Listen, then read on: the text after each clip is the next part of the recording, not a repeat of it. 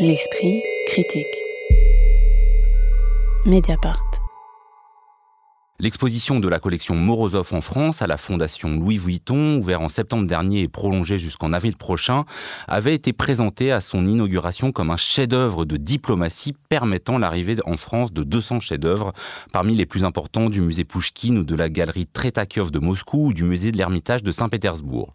Cette exposition n'aurait été possible qu'en raison du poids financier mais aussi politique de LVMH, non seulement capable comme aucun musée public de payer les millions de frais d'assurance nécessaires pour de telles œuvres, mais aussi de l'engagement personnel des présidents Emmanuel Macron et Vladimir Poutine qui signent tous deux un texte dans le catalogue.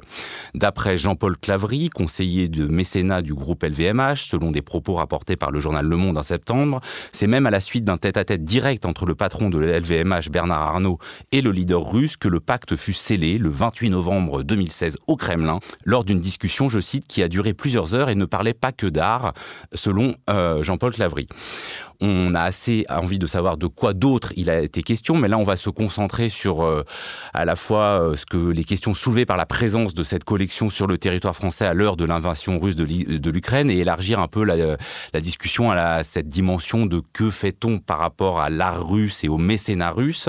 Il y a toujours eu foule là en ce moment pour aller voir cette exposition hein, euh, qui, a dépassé le million de visiteurs, ce qui en fait aujourd'hui l'exposition la plus visitée de France. Est-ce que vous avez vu passer néanmoins des appels au boycott ou des appels à arrêter l'exposition, moins pas, il ne s'agit pas de viser les, peintres russes qui sont présents là, mais que euh, peut-être d'ailleurs l'action de LVMH en, en Russie, euh, Magali de Sauvage. Alors en effet, oui, il y a eu euh, des appels euh, euh, au boycott, voire à la saisie des œuvres, ce qui est un peu d'ailleurs assez intéressant parce que en fait la collection des Morozov a été saisie en 1918 suite à la, la révolution russe par l'État russe, puisque c'était des grands industriels, des grands bourgeois, et leurs œuvres ont été saisies. C'est pour ça qu'elles se retrouvent aujourd'hui dans les grands musées d'État russes.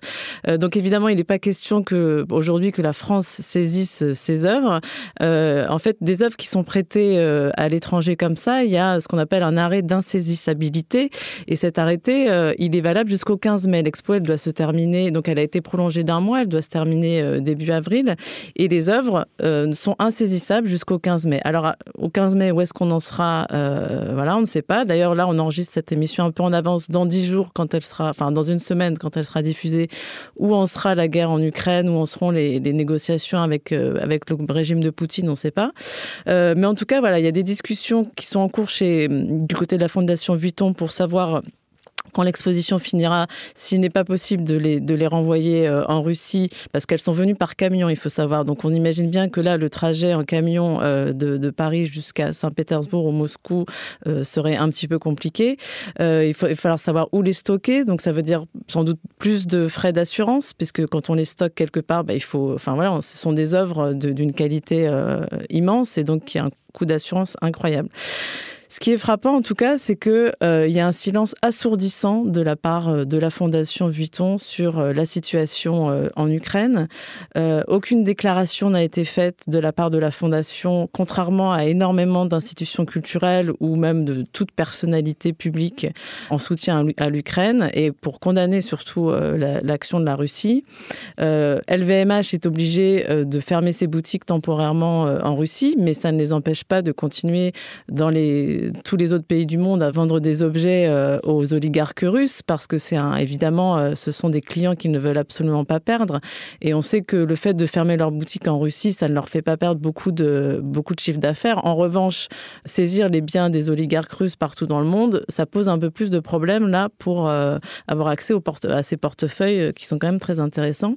Donc le, vous, comme vous disiez Bernard Arnault a rencontré Vladimir Poutine en 2016 sachant qu'en 2016 il y a déjà eu à la Fondation Vuitton l'exposition Choukine, qui était aussi une exposition euh, d'un collectionneur, euh, d'un grand collectionneur russe, euh, avec des œuvres issues des musées, des musées d'État russes. Donc c'est quand même la deuxième en cinq ans.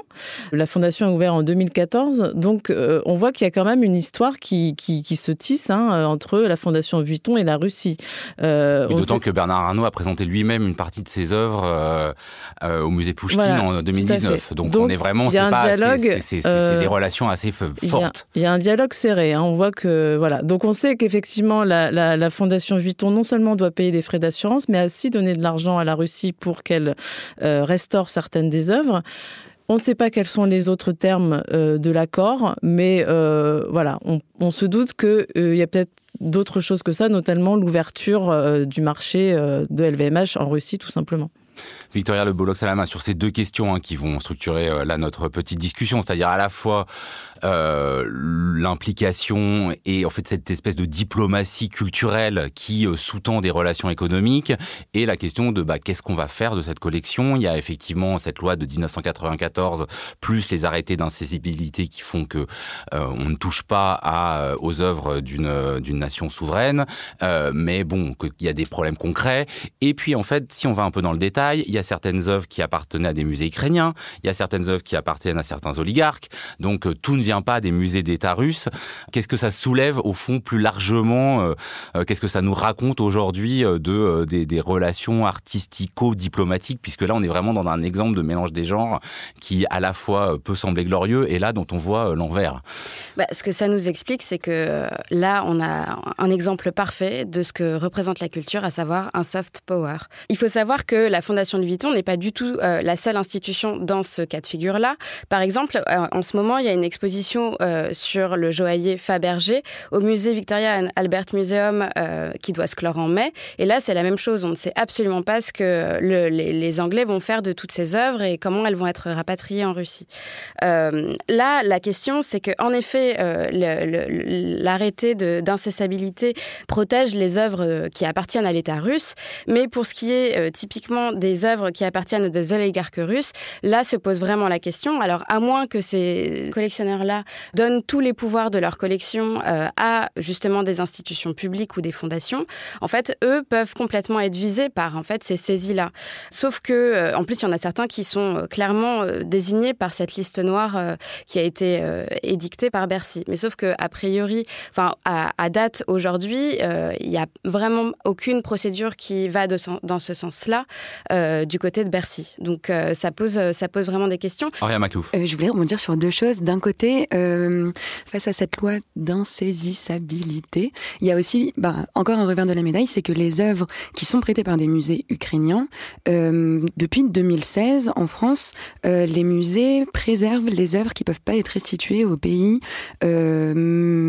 pas souverain. Oui, depuis les destructions en Irak et en Syrie. Du coup, déjà, il y a un sort différent qui va être réservé aux œuvres qui ont été prêtées par des musées ukrainiens et qui, elles, vont être gardées jusqu'à... Oui, il y a une contradiction entre deux lois françaises. En fait, la loi de 94 qui interdit de saisir euh, les œuvres euh, comme ça des nations euh, souveraines et il y a la loi de 2016 qui interdit de, de, de, fragiliser une œuvre qui vient d'un pays en guerre. Oui.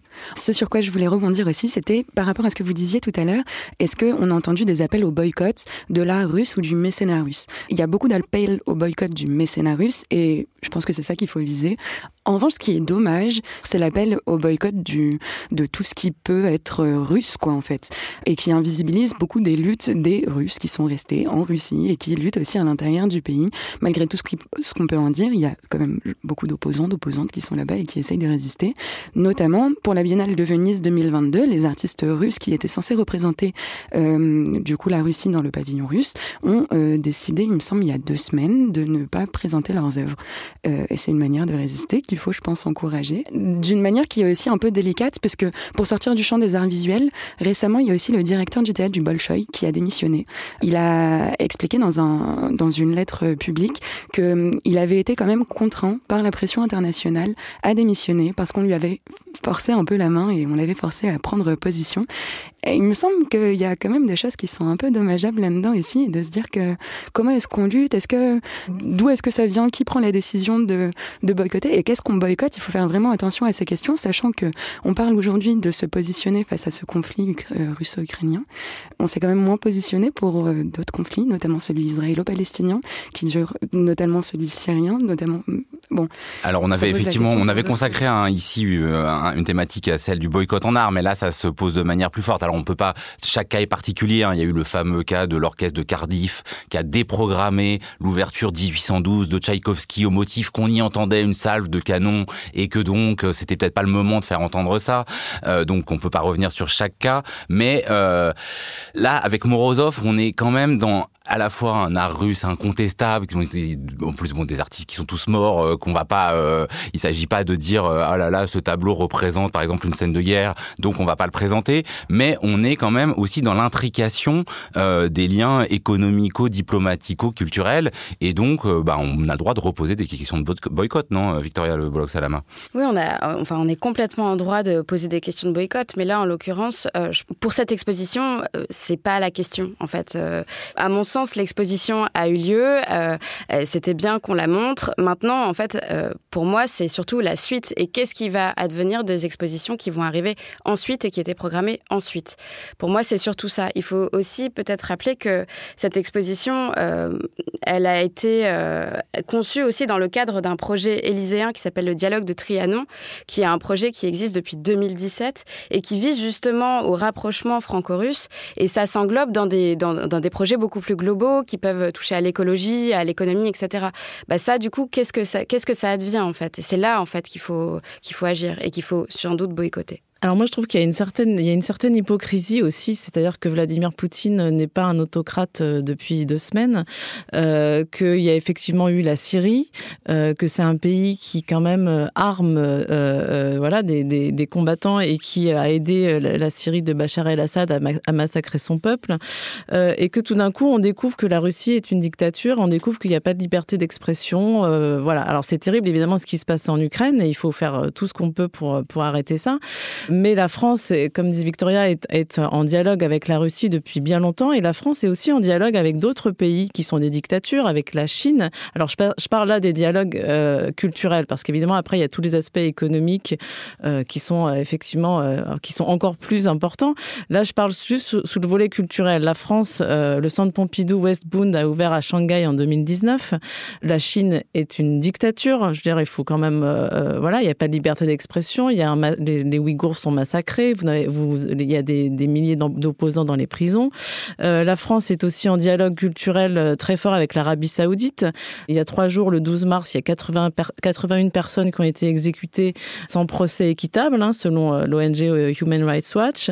Donc voilà, il y a, je trouve qu'il y a une, espèce d'hypocrisie comme ça. Tout d'un coup, on découvre que, Vladimir Poutine et que la Russie sont, sont pas des gentils, et donc tout d'un coup, on va, on va plus faire affaire avec eux. On va arrêter de de, montrer des œuvres d'artistes russes. Enfin, je trouve que quand même, il y a, y a une espèce de voilà, il y a une espèce de décalage. Alors il y a aussi, j'avais oublié aussi, il y a le Louvre à Abu Dhabi. Hein, euh, oui, c'est ça. On a quand même beaucoup d'exemples. Les euh, Émirats où c'est pas non plus euh, la joie pour les, les droits humains. Donc en fait, c'est, il y a, y a, voilà, il y a quelque chose d'assez gênant où en fait on, on a l'impression de, de, de, tomber des nues euh, parce que effectivement ce qui se passe en Ukraine c'est, atroce. Hein, c'est des massacres de guerre. on est, on est vraiment quelque, dans quelque, enfin des crimes de guerre, pardon. On est vraiment dans quelque chose d'assez extrême. Mais je pense qu'on aurait pu le voir venir et on aurait pu éviter euh, d'avoir des liens aussi forts, que ce soit au niveau économique euh, par des sociétés comme LVMH, mais aussi au niveau étatique.